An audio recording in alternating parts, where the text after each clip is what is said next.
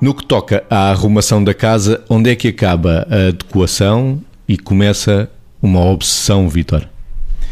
Se olharmos pelo lado do conceito, convém explicar, obsessivo é aquele pensamento, aquela imagem, aquele impulso que é recorrente e que é persistente e que é desproporcionado e excessivo e intrusivo na mente da pessoa e acerca do qual a pessoa não se consegue libertar.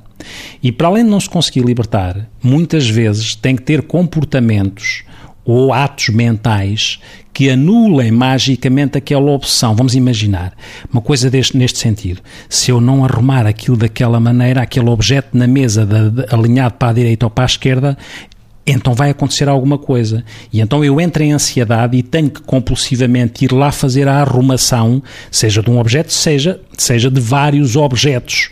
E neste sentido estamos a entrar numa área que é uma área da opção.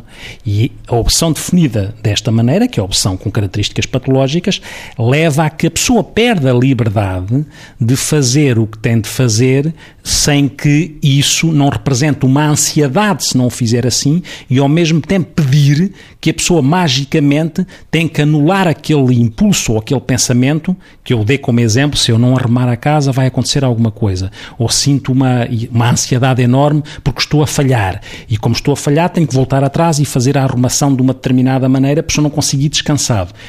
Quem diz, diz isto para as arrumações, que é este o caso, como diz para verificar uma coisa qualquer, uma porta fechada, que não vá alguém entrar e eu não sei se a porta está fechada. Neste plano, estamos a entrar no obsessivo.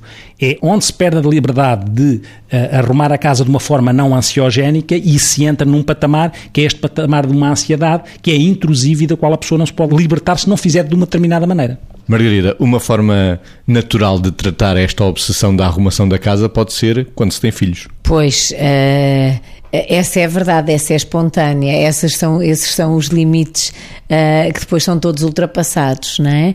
A história dos brinquedos na sala de que muitas pessoas se queixam, a história do a partir de que idade, são perguntas que as, que as pessoas também muitas vezes fazem, que é a partir de que idade é que eu posso, uh, é que eu tenho que arrumar por ele, a partir de que idade é que eu uh, tenho que arrumar com ele e a partir de que idade é que tenho que o mandar arrumar. Por exemplo, às vezes até há este tipo de perguntas, não é? Evidentemente que o nascimento dos filhos, uh, mesmo quando ainda não estamos a falar dos brinquedos, numa casa, às vezes por si mesmo é quase uma forma de tratamento desta componente obsessiva, porque começam a haver uma data de objetos que não estão sob controle em termos de lugar em que se colocam, mas que fazem falta para dar resposta às situações uh, do cotidiano, não é? Sendo que, para pegar na pergunta inicial, de facto, a arrumação da casa passa a ser uma opção quando, em vez de ser para produzir conforto existe para retirar a liberdade. Ou seja, as pessoas de facto ficam mesmo em sofrimento, as pessoas obsessivas ficam mesmo em sofrimento quando uh, as pessoas não viram, mas quando o Vitor estava a falar, estava a pegar numa caneta e a pô-la à direita e a torcê-la, e a pô-la à direita e a torcê-la.